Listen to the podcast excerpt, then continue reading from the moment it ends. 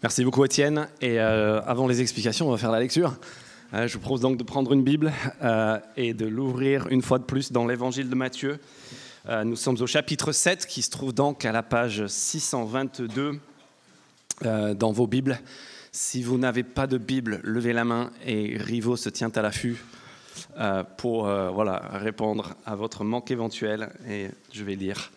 ce sont les dernières paroles dans ce sermon inaugural, ce grand discours où Jésus nous présente son royaume et, euh, et qu'est-ce que ça implique que d'en faire partie et comment on peut y rentrer. Donc je vous propose de lire Matthieu chapitre 7 et je vais lire, je vais lire les versets 24 à 29. Matthieu 7, 24. C'est pourquoi toute personne qui entend ces paroles que je dis et les met en pratique je la comparerai à un homme prudent qui a construit sa maison sur le rocher. La pluie est tombée, les torrents sont venus, les vents ont soufflé et ils se sont déchaînés contre cette maison, mais elle ne s'est pas écroulée parce qu'elle était fondée sur le rocher. Mais toute personne qui entend ces paroles que je dis et ne les met pas en pratique ressemblera à un fou qui a construit sa maison sur le sable. La pluie est tombée, les torrents sont venus, les vents ont soufflé et se sont abattus sur cette maison. Elle s'est écroulée et sa ruine a été grande. Quand Jésus eut fini de prononcer ces paroles, les foules restèrent frappées par son enseignement, car il enseignait avec autorité et non comme leur spécialiste de la loi.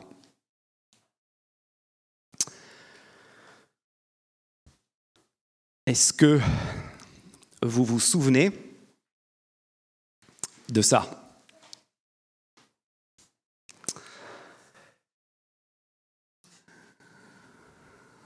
Viennoiserie supplémentaire pour celui qui... C'était le 14 août 2018. Je vois quelqu'un qui s'en souvient, quelqu'un peut-être même qui vient du sud-est. C'était le pont de Gênes en Italie dont une tronçon de 250 mètres s'est effondrée en pleine journée. C'était un drame national en Italie qui a emporté 46 morts et 16 blessés, morts, blessés sur le coup. Merci Charlotte. Si je vous montre cette image après cette lecture, j'imagine que vous arrivez à faire le lien le lien, reprenez, le texte avec moi. Le lien, c'est bien sûr la fin du verset 27. Elle s'est écroulée et sa ruine a été grande. En fait, Jésus est en train de parler au moment où il conclut toutes les paroles qu'il a prononcées pour présenter son royaume. Il finit en parlant clairement de la résistance et de la ruine. Il est en train de nous parler au moins pour la troisième fois dans ces dernières trois semaines, ces derniers trois textes, de la différence entre la vie et la mort. Et il est en train de nous dire que ce matin, ce sujet nous concerne pour une raison très simple. Et la raison très simple pour laquelle ce sujet nous concerne, c'est que vous et moi, nous sommes tous ce matin en train de bâtir, de construire quelque chose. Et je sais qu'il y en a parmi nous ce matin et vous êtes parfaitement conscient de ce que vous êtes en train de faire. Vous avez un projet de vie, vous avez un projet d'études, un projet de famille, vous avez peut-être même une maison, un appartement que vous êtes en train de construire, de rénover, et vous savez très bien, vous avez un but, un projet, et vous êtes en train de bâtir. Pour d'autres, c'est peut-être plus flou. Et c'est peut-être À vous que ce texte parle aussi, vous avez juste l'impression de, de traverser la vie comme peut-être comme une ombre, juste de subir chaque journée et ne peut pas avoir le temps de, de poser et de construire quelque chose. Et Jésus, il veut nous dire à tous ce matin qu'on ait le sentiment d'être en train de le faire ou pas. Nous sommes en train, avec chaque jour qui passe, nous sommes en train de construire, de bâtir quelque chose. Et la question est simple. La question, c'est est-ce que notre édifice est stable? Est-ce qu'on est en train de bâtir du solide ou pas? Et cette différence, dit Jésus, n'est pas anecdotique, n'est pas périphérique, c'est une différence qui est fondamentale, qui fait la différence en fait. Qui fait la différence. Ce n'est pas moi qui l'ai dit, d'après Jésus, qui fait la différence entre la vie et la mort, la résistance et la ruine. Et donc pour nous aider à bâtir du solide. Jésus veut nous montrer d'abord que l'enjeu est vital que l'enjeu est vital. Ensuite, il veut nous montrer que la tempête est certaine. Et enfin, il veut qu'on reparte tous d'ici ce matin avec le secret pour tenir. Un enjeu vital, une tempête certaine, le secret pour tenir. On regarde ça ensemble D'abord, un enjeu vital. Vous avez compris cet enjeu encore une fois, à la fin du verset 27, le désastre, la maison qui a été bâtie sur le sable et qui s'est écroulée et dont la ruine a été grande. On comprend bien que Jésus n'est pas en train ici de nous donner juste un conseil, voilà, gratuit comme ça sur la vie. C'est pas juste un avis de plus sur la vie. Jésus est en train de parler ici avec une prétention absolument invraisemblable. Qui est-ce que vous connaissez qui peut vous regarder droit dans les yeux et dire, Bastien, ta réponse à ce que je vais te dire, au conseil que je vais te donner aujourd'hui, ça fera la différence pour toi entre la vie et la mort.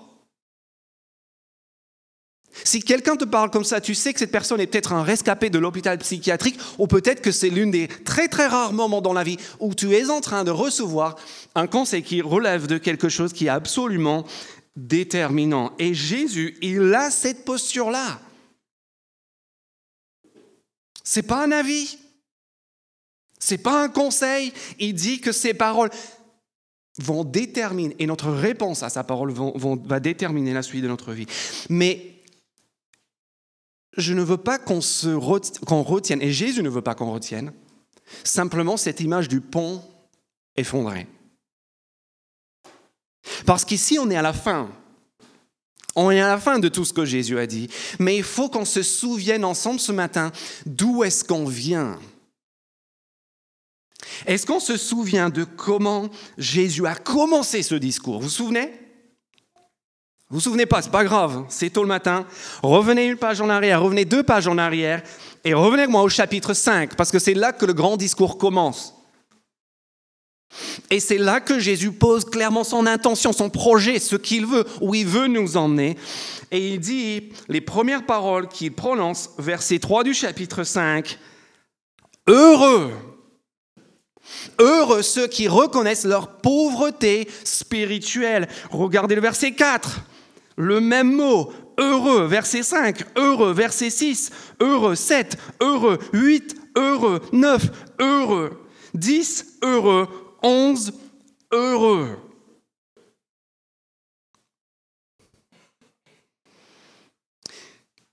Et cela nous en dit long sur le cœur de Dieu et sur le projet de Dieu pour chaque personne ici, pour chaque personne qui entend ces paroles. Qu'est-ce que Jésus veut pour toi? Qu'est-ce que Jésus veut pour nous?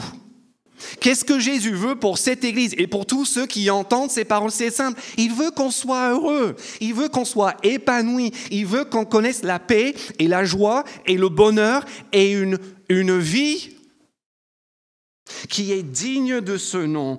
Et ça, c'est le message, pas juste de ce serment, ça, c'est le message de toute la Bible. De toute la Bible. Vous pouvez lire la Bible de la Genèse chapitre 1 jusqu'à l'Apocalypse chapitre 22 et vous commencez, vous commencez avec un Dieu qui est bon et qui comble ses créatures et dont on lit que tout ce qu'il a fait était bon et même très bon. Et puis il amène ce peuple à travers bien des méandres et des épreuves jusqu'à un pays, une terre qui est prévu pourquoi Pour leur épanouissement, pour leur bonheur, et sur le seuil de cette terre promise. Il leur dit, je mets devant vous la, la, la vie, la bénédiction et la mort et la malédiction, et il leur dit à travers Moïse, choisis, choisis la vie. Et j'ai tout mis en place pour ce que tu es la vie. Plus loin, dans les prophètes, dont on dit parfois les prophètes, c'est les méchants qui, qui, sèment le doute et la dévastation. Mais écoutez Ézéchiel, qui dit ainsi parle l'Éternel. Je ne il parle à un peuple qui est rebelle, qui est désobéissant, qui ne fait rien de ce que Dieu lui dit, qui entend les avertissements répétés de Dieu et qui fait comme si de rien n'était. Et Dieu, il les interpelle, il leur dit, mais écoutez-moi bien, je ne prends pas plaisir à la mort du méchant. C'est pour ça que je suis en train de vous parler. Je ne prends pas plaisir à la mort du méchant. À quoi est-ce que je prends plaisir? À le voir changer de voix et vivre.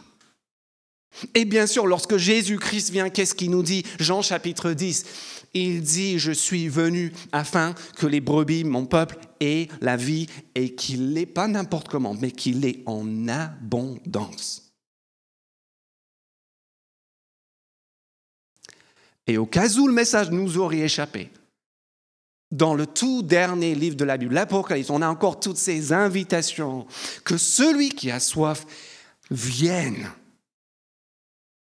et qu'il boive et que sa soif soit abreuvée, étanchée, et qu'il puisse connaître la joie et la satisfaction éternelle. Voilà, le, voilà où Dieu veut vous amener. Et si, et si nous avions un doute, et si on se dit juste, bah, c'est juste des paroles, est-ce que je peux vous rappeler ce qu'on a vu à la fin de, la prédication de la semaine dernière au verset 23 Jésus qui nous met en garde, regardez le verset 23 dans vos Bibles, il dit, je leur dirai ouvertement, je ne vous ai jamais connu, éloignez-vous de moi. Il nous avertit, mais qu'est-ce qu'il fait à la fin de sa vie? Il subit cet éloignement, cette séparation d'avec Dieu par lui-même. Il entend quelque part Dieu lui dire non, tu es exclu de ma présence lorsqu'il meurt à la croix. Dans quel objectif? Pour que nous soyons accueillis dans la présence de Dieu. Les paroles de Jésus, les actions de Jésus, la vie de Jésus, tout est là, ça clignote rouge et ça nous dit par ici la vie. Pas un conseil, pas un avis, pas juste du blabla, des paroles claires qui nous appellent au bonheur, qui nous appellent à l'épanouissement. Est-ce que vous le croyez ce matin Que si vous placez votre confiance, votre foi en Jésus-Christ, vous allez connaître le bonheur? Vous allez connaître là. C'est la meilleure voie. C'est cette voie qui paraît peut-être resserrée, mais qui va ouvrir sur la vie en face de cette autre voie qui paraît large et facile, mais qui finit par se resserrer terriblement. Donc qu'on ne se dise pas en lisant ces dernières paroles de Jésus que Jésus nous parle de la ruine parce qu'il nous la souhaite. Ses paroles et sa vie nous donnent la preuve du contraire. Et d'ailleurs, si vous revenez dans le texte d'aujourd'hui, remarquez bien, je sais que c'est le verset 27 qui nous, qui, nous, qui nous éveille, et c'est fait pour ça, mais avant le verset 27 de notre texte, qu'est-ce que nous avons au verset 25 Regardez avec moi dans le texte, verset 25. C'est quoi la première chose que Jésus nous montre avant la ruine? Ce qui nous montre en premier, c'est une maison, un édifice qui tient, qui résiste encore une fois, son objectif, son intention première, c'est que nous tenions, c'est que nous résistions, c'est que nous prospérions. Et ce texte est là aussi pour nous donner de l'assurance. pour nous donner la chance que si nous sommes en train d'écouter et de mettre en pratique, notre maison, elle va tenir. Elle ne s'écroulera pas. Et si ensuite, il nous parle au verset 27 de la ruine,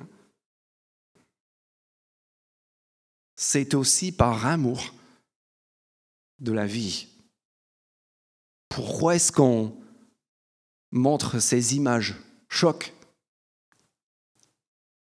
au sujet du tas fumé tue?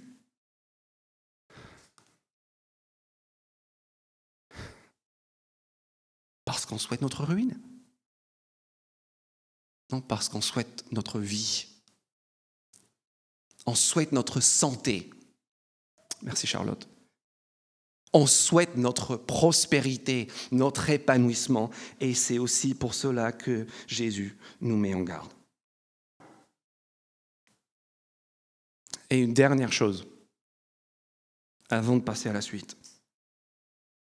Regardez juste les versets 28 et 29, s'il vous plaît. Quelle est la réaction de la foule lorsque Jésus prononce ce discours absolument invraisemblable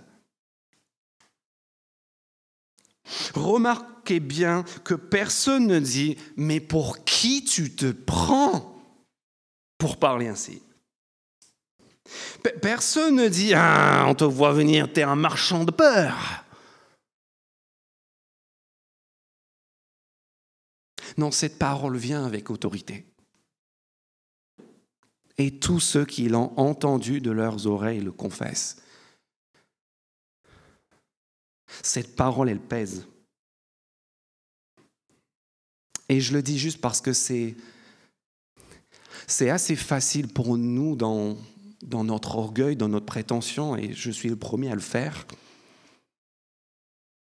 plus ou moins subtilement à, lire la Bible, à entendre Jésus et à faire une sorte de tri, à donner notre avis. Ça c'est bien, ça c'est intéressant, hum, bien, hum, ça me parle un peu moins. Et du coup, en fait, de, nous positionner comme les juges des paroles de Jésus, comme si notre avis sur Jésus allait être déterminant pour la réussite de son projet, de son royaume. Alors qu'en fait, Jésus est en train de nous dire, mes amis, l'enjeu est vital parce que ce ne sont pas, c'est pas moi, Jésus, qui vais être, dans l'avenir, va être déterminé par votre avis sur moi. C'est votre avis. C'est notre avis en tant qu'auditeur non. Qu'est-ce que je veux dire? Ce que je veux dire, Léger, aide-moi. Exactement, c'est ça, merci Léger. Tu veux pas? C'est pas notre avis sur lui qui est déterminant, c'est son avis, c'est son, ses paroles, quelque part, qui vont déterminer notre avenir. L'enjeu est vital. Deuxième raison pour laquelle il faut bâtir du solide. La tempête est certaine. Regardez l'accent que Jésus met dessus deux fois. Encore une fois, regardez le texte. Verset 25 et verset 27. Regardez tous les détails qu'on a en très peu de place. Verset 25, la pluie est tombée, les torrents sont venus, les vents ont soufflé et se sont déchaînés contre cette maison. Imaginez juste la chose. On passe vite dessus parce qu'on connaît la chanson de l'école du... Non, non. Le toit prend cher, la pluie vient, pas, pas la petite pluie euh, toulousaine du mois de novembre, la grosse pluie torrentielle de la Palestine, de cette ça vient, ça s'abat sur le toit. Ensuite, qu'est-ce qui se passe? Première épreuve survécue, bah ensuite viennent les, torrents qui montent, et ce sont les fondations de la maison qui sont attaquées. la pluie attaque le toit, les torrents attaquent les fondations, et alors qu'on dit on n'en peut plus, qu'est-ce qui se passe? Après, c'est le vent qui vient. C'est la tornade qui vient s'abattre contre les murs. Cette maison, elle est, elle est elle est, euh, comment dire, elle, subit de toutes parts, de, de, parts, du haut, du bas, sur le côté. Et c'est ça qui est terrible dans l'épreuve, dans, dans cette tempête. Il y a un enchaînement d'éléments successifs, c'est sans répit. Et c'est ça au final, en fait, qui achève la maison qui est bâtie sur le sable au verset 27. Et après une tempête, vous savez ce qui se passe à chaque fois qu'il y a une tempête? Quand ça arrive en France, quand ça arrive aux États-Unis, donc je ne sais pas quel pays. Il y a toujours deux façons de réagir. Il y a toujours ceux qui blâment la tempête ou qui blâment la météo. Et qui disent Oh, la tempête était terrible.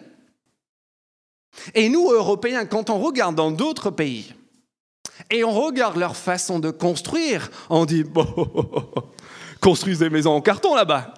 Ça va peut-être vite, c'est peut-être beau, mais c'est pas comme chez nous, c'est pas de la brique du 19e siècle. Soit tu blâmes la tempête, soit tu remets en question la qualité de la construction. Sauf quand tu sais très bien que la tempête vient, auquel cas, auquel cas, il n'y a, y a que la qualité de la construction qui est remise en question. J'avais, euh, un couple d'amis qui habitait au bord d'un immense lac. C'était à l'étranger, c'était un, lac absolument immense qui était quasiment une mer. Et la première fois que je suis allé chez eux, c'était époustouflant. C'était une belle maison euh, lumineuse avec des grosses baies vitrées qui donnaient sur ce lac. Et la première fois que tu es accueilli là-bas, tu dis Waouh, c'est la classe. Et tu peux aller dans le jardin et tu as cette vue qui surplombe tout le lac s'est lié d'amitié avec ces personnes et on est retourné plusieurs fois. Et donc, ils nous ont amenés sur le, bord du lac. On descendait un escalier, on arrive en bas. Et on, là, on voit un autre aspect qu'on n'aurait pas apprécié au début. C'est que le, magnifique jardin était sur une falaise et cette falaise avait quelques fissures. Et puis on a découvert aussi que pendant l'hiver, ce lac c'était pas le calme plat carte postale, ça se soulevait de manière terrifiante. Et ces personnes, puisqu'ils le savent, en fait, leur maison était en danger un peu permanente. Et donc, en fait, ils devaient dépenser des dizaines de milliers d'euros assez régulièrement pour faire venir des rochers immenses qu'ils balançaient dans le lac pour protéger leur propriété contre l'avancement de la mer. Ils savaient que la tempête venait, ils savaient qu'il fallait s'y préparer, et donc ils prenaient les mesures pour se protéger. Et Jésus dit en fait, notre vie, c'est la même chose. C'est la même chose. La question n'est pas de savoir est-ce qu'un jour une tempête va venir? La question n'est pas si, c'est quand. La tempête est certaine. Et je pense qu'on le sait, n'est-ce pas? C'est pour ça qu'au chapitre 6, Jésus devait parler de, du danger de, d'amasser des trésors. Pourquoi est-ce qu'on se fait des économies? Pourquoi est-ce qu'on essaie de se construire un patrimoine? N'y a-t-il pas cette, cette notion qu'un jour, un, un jour, on, on va devoir faire face à l'épreuve, on va devoir faire face à la difficulté, et donc il faut se préparer. Pourquoi est-ce que Jésus parle au chapitre 6 de, s'inquiéter pour le lendemain quelque part? Parce qu'on sait, on se doute bien que quelque part un jour, la tempête va aussi tomber sur nous, pas juste sur lui là-bas, mais, mais sur moi. Et le réformateur Jean Calvin, lorsqu'il commence ce passage, il dit en fait que c'est le, ce n'est que le jour de la tempête où en fait la vraie piété se distingue de l'apparence de la piété. Et c'est ça qu'il est important de comprendre ici. Parce qu'en temps normal, moi quand je suis allé chez mes amis là au bord du lac, je me dis mais quelle baraque incroyable. Et je ne me doutais pas que toute leur propriété risquait un jour de s'effondrer dans le lac. Parce que tant qu'il fait beau, le fou et le sage ils se ressemblent, parfaitement. Et d'ailleurs, même, parce que leurs deux maisons sont nickel, sont belles, sont, sont, splendides. Et d'ailleurs, le fou, il paraît peut-être un peu plus malin que le sage. Parce que le fou, vu qu'il n'a pas beaucoup creusé, il a fait des économies. Parce que vous savez, pour faire venir les pelleteuses et creuser, et, le, prix du béton de nos jours, c'est Ça coûte de l'argent. Et donc lui, en plus de la super maison, il a aussi la, super voiture dans, voilà, dans, le, dans, le garage. il paraît plus malin, le fou. Parce que lui, sa maison, il a construit plus, rapidement, et moins cher. Et la question qu'on est obligé de se poser là, c'est est-ce est qu'il y a des fous parmi nous? Est-ce qu'il y a des fous? Est-ce qu'il y a peut-être même des fous qu'on prend pour des sages, pour des malins?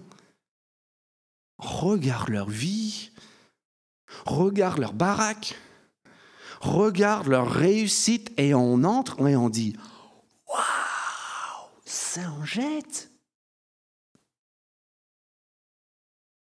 On a l'impression qu'ils gèrent tout. Or peut-être, peut-être qu'ils ont juste jamais vécu d'épreuves. C'est qu'ils ont juste un capital intellectuel de santé, de patrimoine qui fait que...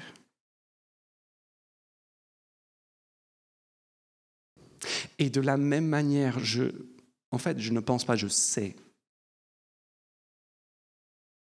qu'il y a des gens ici, dans cette église, qu'on prend pour des gens très ordinaires, qui ne paient pas de mine, qui ne brillent pas, et dont la sagesse se voit au quotidien parce que leur vie est une tempête, une épreuve qui, on dirait, est sans répit.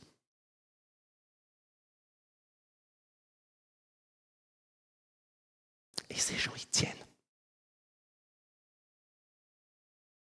Ils tiennent. Et là, on est en train de voir un miracle. Là, on est en train de voir la sagesse. Et là, on parle pas, là, on parle juste des petites tempêtes. Parce que lorsque Jésus prononce ces paroles, il est probablement en train d'évoquer certains passages de l'Ancien Testament, où en fait Dieu parle du jugement dernier, comme la tempête ultime. En sorte que même si nous devions traverser cette vie sans des épreuves, un jour, notre maison sera éprouvée. Et donc, si nous arrivons à tenir ferme aujourd'hui, à ne pas vriller, à ne pas paniquer, ça c'est bon signe. Ça, ça doit nous rassurer s'agissant de la tempête ultime. Et de la même manière, si aujourd'hui il fait beau chez vous, si aujourd'hui le soleil brille, pas un nuage à l'horizon, vous avez deux options. Soit vous sortez les transats, le parasol, et vous, vous, glandouillez sur la terrasse en slip,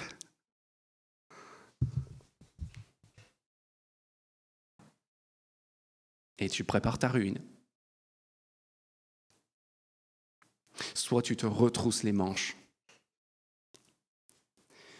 tu prends la pelleteuse, tu creuses, tu bâtis, tu construis du solide. Très bien. Mais alors, c'est quoi bâtir du solide? C'est quoi se préparer à cette tempête concrètement Troisième point, après l'enjeu vital, après la tempête certaine, troisième point, le secret pour tenir. C'est là qu'il faut se réveiller. C'est maintenant que ça se passe. Si vous avez fait la sieste jusque-là, je ne vous en veux pas, il est tôt. Le secret pour tenir. Est la différence dans ce texte, d'après Jésus, entre le fou et le sage Celui qui construit sur le sable et celui qui construit sur le rocher. On a vu que c'est une différence qui, quelque part, est invisible. Tant que la tempête ne vient pas. C'est quoi la véritable différence? Et là, ce que l'on voit, quand, et moi, pendant des années, j'ai lu ce texte de manière superficielle, et peut-être que vous aussi. Et j'ai toujours vu la ligne de fracture là, en fait, où elle ne se trouvait pas. Remarquez où se trouve dans le texte la différence entre le fou et le sage. Je vous laisserai. C'est quoi la différence? Avec précision. Moi, j'ai toujours. Bah, on se dit toujours, bah, les gens, les gens respectueux de, Dieu et de la vie, et eux, ça devrait bien se passer pour eux. On se dit, les gentils, les gens qui font du bien aux autres. On se dit, euh, les gens qui sont des sympathisants de l'Église, vous êtes là un dimanche sur deux. Ou, évidemment, les membres de l'Église. Vous avez votre carte membre. Vous avez adhéré. Oui, moi, moi, ça va le faire. Ou encore, on se dit, mais moi, je suis pasteur. Moi, je suis même missionnaire. Moi, je suis théologien. Et donc, moi, moi c'est sûr que je suis même pas prêt de cette ligne de fracture. Et Jésus nous dit, et honnêtement, moi, mon ressenti sur ce texte, ça a toujours été, bah, la différence, c'est simple. Les mecs, ils viennent d'écouter le serment de Jésus. Et donc, à la fin, Jésus dit, bah, euh, il y a ceux qui écoutent ce que Jésus dit, et il y a ceux qui n'écoutent pas ce que Jésus dit. Et un jour, j'ai relu ce texte et je me suis dit, mais en fait, je suis à la rue, je lis pas ce qui est écrit devant mes yeux, noir sur blanc, parce que la différence, c'est pas entre ceux qui écoutent et qui n'écoutent pas. C'est quoi la différence précisément? Parce qu'en fait, tout le monde a écouté. Ils ont tous entendu. Et même, on a vu au verset 28, ils ont tous été frappés, remplis d'admiration devant ce que Jésus a dit. Ils ont tous dit Waouh Ils sont restés, ils ont entendu. Et Jésus dit Mais ça, c'est pas ça qui fait la différence. Ce qui fait la différence, c'est quoi? Verset 24 Toute personne qui entend les paroles que je dis et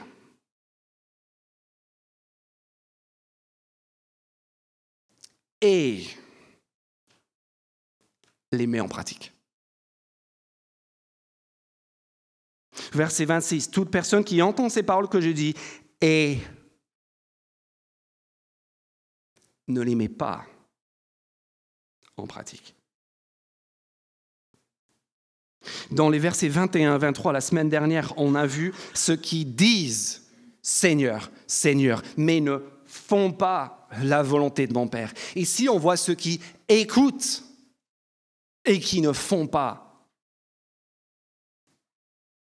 De qui est-ce qu'on parle au juste? Cinq groupes. Cinq groupes. Premier groupe. Les distraits. Les distraits.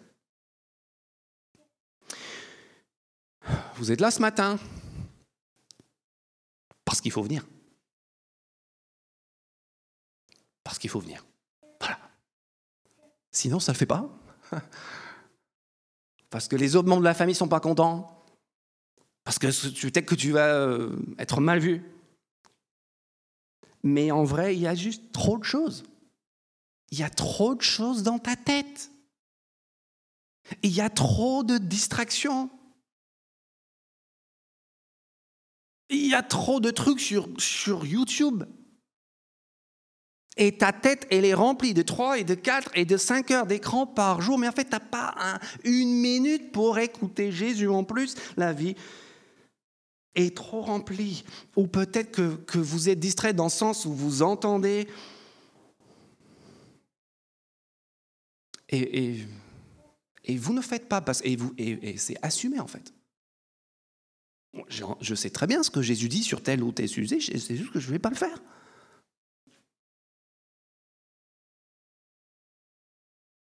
Qu'est-ce qui te rassure dans cette posture? Je sais ce qui te rassure dans cette posture et je sais ce qui, moi, me rassure dans, dans cette posture. Quand je suis tenté par cette démarche-là, je dis, mais en fait, je désobéis. Et ça va. Regarde, je suis là, je bouge. La, vie suit son cours. Je suis là sur la terrasse, un verre à la main, en slip à glandouiller, et en fait, ça va. Et ceux qui, tes amis chrétiens, ils te regardent, et ça met le doute aussi parce que tu dis, regarde l'autre là il est en slip, il glandouille, et moi, je transpire avec ma pelle et ma pioche, et, et lui, sa vie, elle a l'air vraiment chouette. Et Jésus dit, mais justement, c'est ce qui est propre à la tempête. La tempête, tu ne la vois pas venir, mais quand elle vient, c'est trop tard pour sortir ta pelle. Et donc, je vous le dis, à vous qui êtes vous, à vous en fait qui assumez votre désobéissance à Dieu, s'il vous plaît, ne vous rassurez pas en disant, mais ça va hein? Parce que Jésus dit, mais bien sûr que ça va. Évidemment que ça va. Et moi, je suis en train de prévenir qu'il y a une tempête qui arrive. Retrousse tes manches. Deuxième groupe. Les chercheurs. Les chercheurs. Pas les CNRS. Les gens qui sont en recherche spirituelle. Vous êtes là. Vous venez. L'église, c'est dans votre calendrier maintenant. Toutes les semaines. Et si vous êtes là, et si vous revenez, c'est qu'il y a quelque chose qui vous parle vous intrigue, qui vous attire, qui vous rend curieux. Personne ne vous oblige à venir.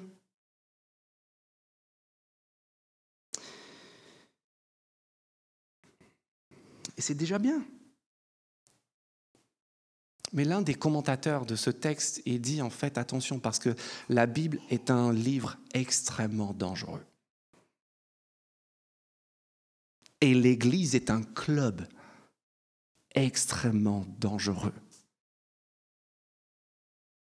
Parce que quand on écoute la Bible et quand on s'associe à l'Église, en fait, on est en train d'écouter et de s'associer à quelqu'un qui nous dit que, que, notre réponse à lui va conditionner notre avenir et notre vie, notre mort, notre ruine ou notre résistance.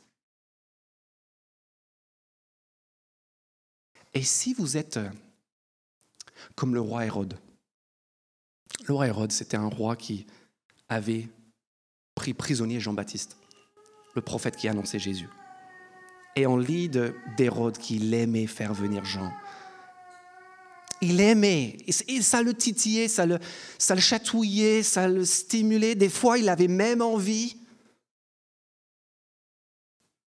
Puis à chaque fois, il disait Jean, j'ai réunion, désolé, c'est Retourne dans ta prison. Jésus est en train de nous dire, tu ne peux pas faire ça éternellement. Tu ne peux pas lancer une énième apéro philo sur la terrasse pour débattre et réfléchir, etc. Il faut se poser ces questions, il faut se trouver ses réponses, c'est évident. Mais à un moment donné, dit Jésus, il faut se préparer il faut agir. Et si tu n'agis pas, tu as eu l'avis de tempête. Personne qui a reçu un avis de tempête invite tous ses copains pour un apéro philo, pour discuter une énième fois de tout. Tu entends l'avis de tempête, tu te prépares. Si du moins, tu crois que ce que, tu es en train d'entendre est vrai. Troisième groupe, les attentistes. Les attentistes, c'est qui les attentistes? Vous, vous êtes là, et vous attendez, en fait, vous savez que vous devez entrer, vous savez que vous devez... Mais vous attendez qu'il se passe un truc. Vous, attendez que, que quelqu'un fasse quelque chose pour vous qui va tout changer. Les attentistes. Vous attendez que quelqu'un d'autre fasse quelque chose pour moi. Et vous avez dit, oh, la prédication de ce matin ne m'a pas transcendé. Non. Non, non, non. La louange du dimanche dernier, ça ne m'a pas exalté. Hmm. Non, le pasteur ne m'a pas visité. Mes amis ne m'ont pas appelé. L'Église m'a déçu. Dieu ne m'a pas secoué. Donc j'attends qu'il se passe un truc. Je suis à sec, je suis froid, je suis stérile.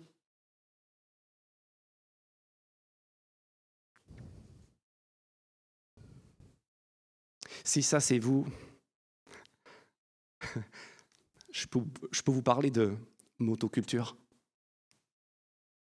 Sujet essentiel pour évoluer dans le centre-ville de, de, Toulouse. Vous avez déjà tendu le gazon chez tes parents, chez quelqu'un? Vous savez quand ça fonctionne, une, une tondeuse thermique, il y, a, le moteur. C'est une Bosch, elle est géniale. Elle est deutsche. Tu sais que ça va. Et il y a le carburant. Et le carburant, tu éteins ta clope parce que tu sais que le carburant est volatile.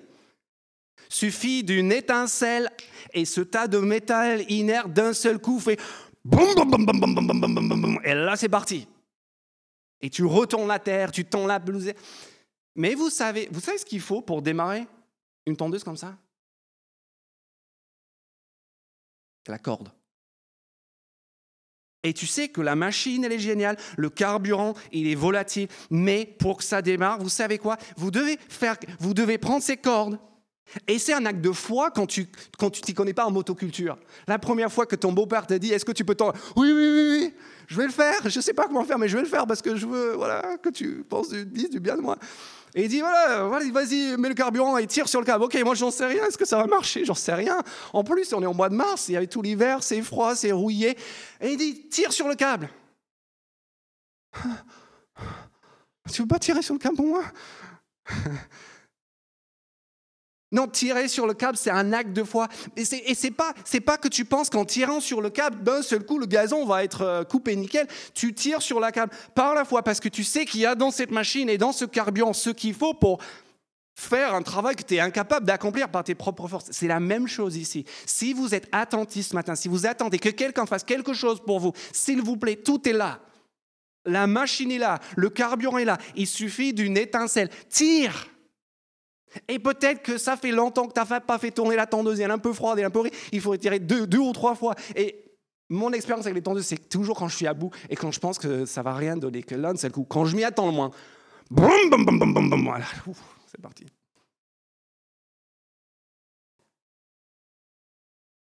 Les attentistes, ne soyez pas les artisans de votre propre destruction. Agissez. Les fervents. Qui est fervent ici? Les fervents, vous avez entendu toutes ces prédications depuis je ne sais pas combien de dimanches, et vous repartez et vous dites, Oh, je suis d'accord, moi je signe pour tout, c'est génial, quel serment sur la montagne. Oh, mais c'est merveilleux. Oh, je reviens la semaine prochaine et j'amène mes amis et je partage le lien. C'est formidable tout ce que, ce que Jésus raconte.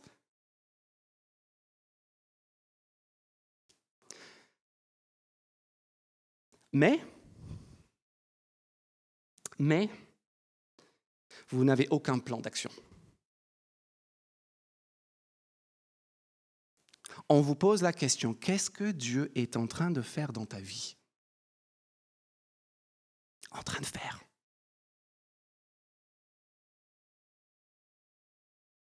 Si on n'a pas de réponse à cette question, ou si la réponse est vague,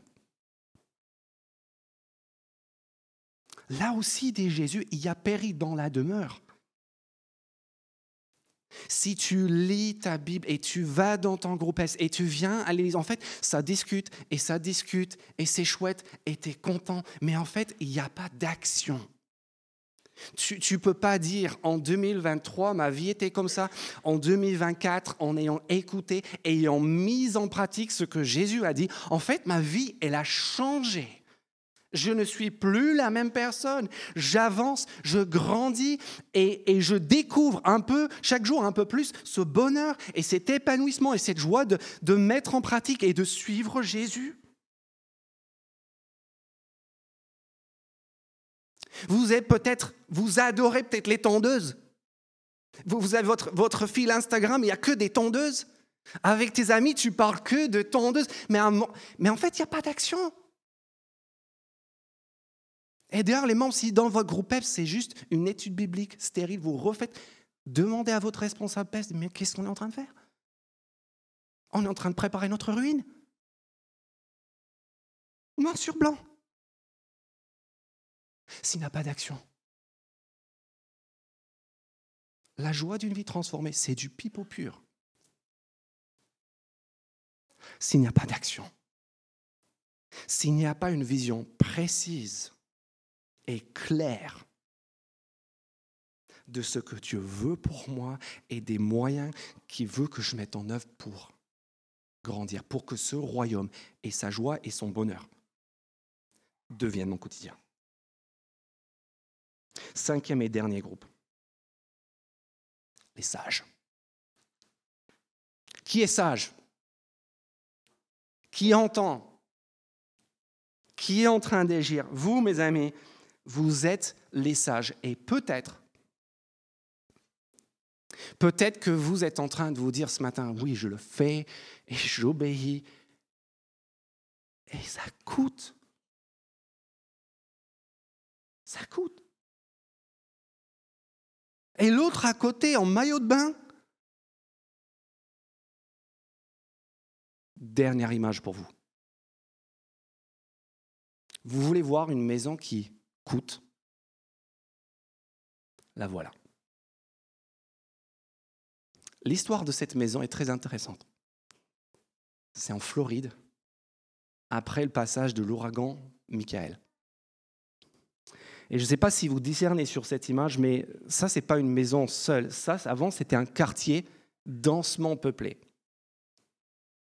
Et autour, vous avez toutes les autres maisons qui ont été dévastées. Et là, vous avez une seule maison qui a fait la une de tous les journaux en 2022 qui a tenu. Vous savez pourquoi cette maison a tenu?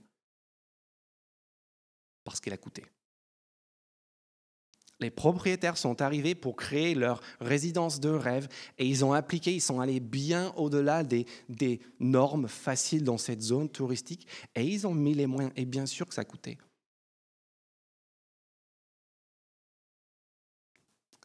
Mais ça a payé. La maison a tenu. À quoi est-ce qu'on reconnaît la vraie foi? La vraie foi, on la reconnaît au fait qu'elle œuvre. Et Jésus dit, si tu écoutes mes paroles et si tu les pratiques, je ne suis pas en train de vous dire que vous augmentez de 60% vos chances de résistance en cas de tempête jusqu'à un certain niveau. Jésus n'est pas en train de nous dire, 7 propriétaires sur 10 qui ont pratiqué mes paroles disent que leur maison se porte mieux aujourd'hui.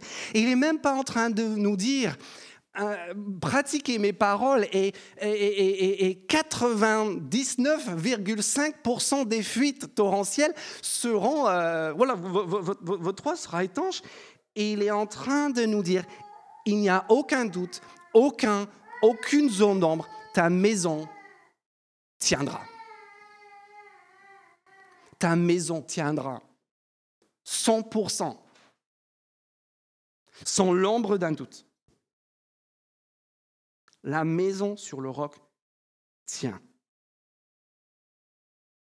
Et ça aussi, c'est le sens du tout début de ce serment des béatitudes. Vous vous souvenez de comment ces béatitudes ont commencé avec le bonheur et chaque béatitude s'est terminée avec une promesse certaine. Au temps futur, heureux ceux qui pleurent car ils seront réconfortés. Pas seraient, pas peut-être, pas non, ils seront réconfortés. Heureux ceux qui sont doux, car ils hériteront la terre. Heureux ceux qui ont faim et soif de justice, parce qu'ils seront rassasiés. Ceux qui font preuve de miséricorde, parce qu'ils recevront de la miséricorde, etc., etc. Tout cela, ce sont des promesses sur certaines garanties et toutes ces promesses, on les trouve dans le dernier livre, dans l'Apocalypse. Ils n'auront plus soif, ils n'auront plus faim. Ils verront son visage, etc., etc. Quand Jésus, quand on chante ce chant, il me gardera. Ça non plus, c'est pas du pipeau. C'est une autre façon de dire la maison fondée sur le roc tiendra. Quand Jésus dit nul, je suis le bon berger, le bon berger donne sa vie pour ses brebis et nul ne me les arrachera de ma, ne les arrachera de ma main. Promesse, assurance certaine qui vous est offerte aujourd'hui, ce matin et chaque jour, tant que le Seigneur nous prête vie. Comment est-ce qu'on distingue le fou du sage à la fondation qui pose aujourd'hui? Parce que la vraie foi Pas pour avoir accès au royaume, mais parce qu'on a déjà accès au royaume. Et quand tu rentres dans ce royaume-là, tu n'as qu'une seule envie. Et c'est de goûter dans la réalité du quotidien l'ensemble des bénédictions et du bonheur qui est mis à ta disposition. Jésus veut qu'on baptise du solide. L'enjeu est vital. La tempête est certaine. Le secret pour tenir, vous l'avez. La mise en œuvre de ces paroles.